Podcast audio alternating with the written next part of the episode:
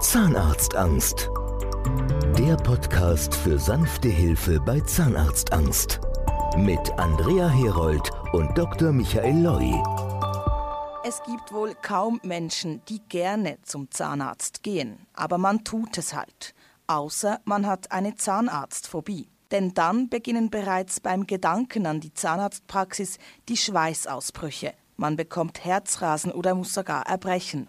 Menschen mit Zahnarztphobie haben nicht nur Zahnschmerzen, sondern auch eine miserable Lebensqualität. Wilma Rall über eine verkannte und oft belächelte Phobie. Wer geht schon gerne zum Zahnarzt? Viele Leute haben Angst, zögern den Termin so lange wie möglich hinaus, auch wenn die Zähne bisweilen darunter leiden. Das aber sei mit einer Zahnbehandlungsphobie nicht zu vergleichen, sagt Dr. Michael Loy, Zahnarzt und Präsident der Deutschen Gesellschaft für Zahnbehandlungsphobie.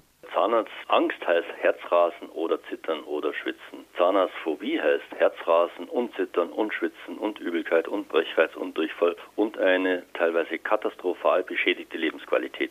Diese Patienten wollen zum Zahnarzt, oft 30 Jahre lang, aber sie können ganz einfach nicht, weil sie, wenn sie zum Beispiel das Zahnarztschild nur sehen, haben mir schon Leute erzählt, dass sie dann ohnmächtig werden könnten. Zahnbehandlungsphobie ist eine von der Weltgesundheitsorganisation WHO anerkannte Krankheit. Ganze 10 Prozent der Weltbevölkerung leidet darunter. Ausgelöst werden kann diese Phobie offenbar nicht nur durch schlimme Erlebnisse beim Zahnarzt. Die Phobie hat anscheinend noch einen ganz anderen Grund. Und zwar ist uns aufgefallen, nachdem ich also viele tausende Patienten gesehen habe, die alle gemessene Zahnarztphobie haben, dass die alle im Gebisssystem ein Problem haben, das man nicht haben sollte. Das ist wie ein Schlüssel, der nicht ins Schloss genau passt. Ne? Das heißt nicht, dass jeder, der ein Problem im Gebisssystem hat, auch diese Phobie hat.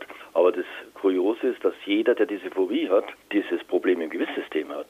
Dr. Loy hat jahrelang schwerbehinderte Personen in seiner Praxis behandelt, immer unter Narkose. Und deshalb sei er dann auf die Idee gekommen, warum nicht auch Personen mit Zahnbehandlungsphobie unter Narkose behandeln. Vor der Behandlung aber werden zuerst intensive Gespräche geführt. Um den Patienten überhaupt zeigen, sie kommen aus dieser Katastrophe doch nochmal raus, weil das ist für viele wirklich eine absolute Verzweiflungssituation. Da sind sehr viele selbstmordgefährdet von diesen Patienten. Das kann man zwar nicht glauben, aber es ist wirklich in der Tat so. Den Leuten geht es katastrophal schlecht und zwar nicht so direkt wegen den Zähnen eigentlich, sondern wegen der damit verbundenen extremen Beschädigung der Lebensqualität.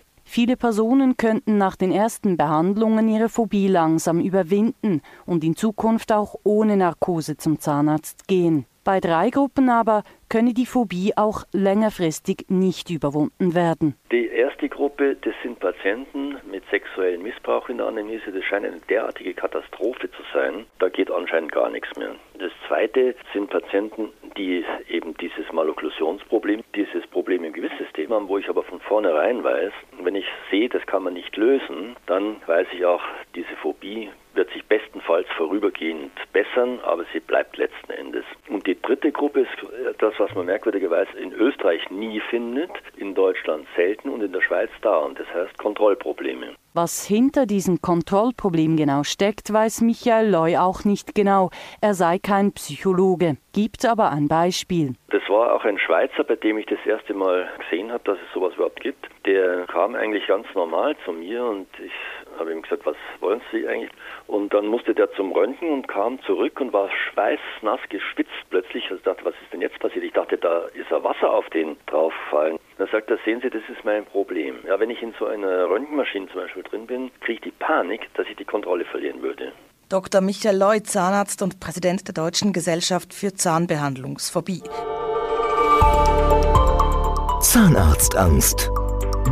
Der Podcast für sanfte Hilfe bei Zahnarztangst. Mit Andrea Herold und Dr. Michael Loi.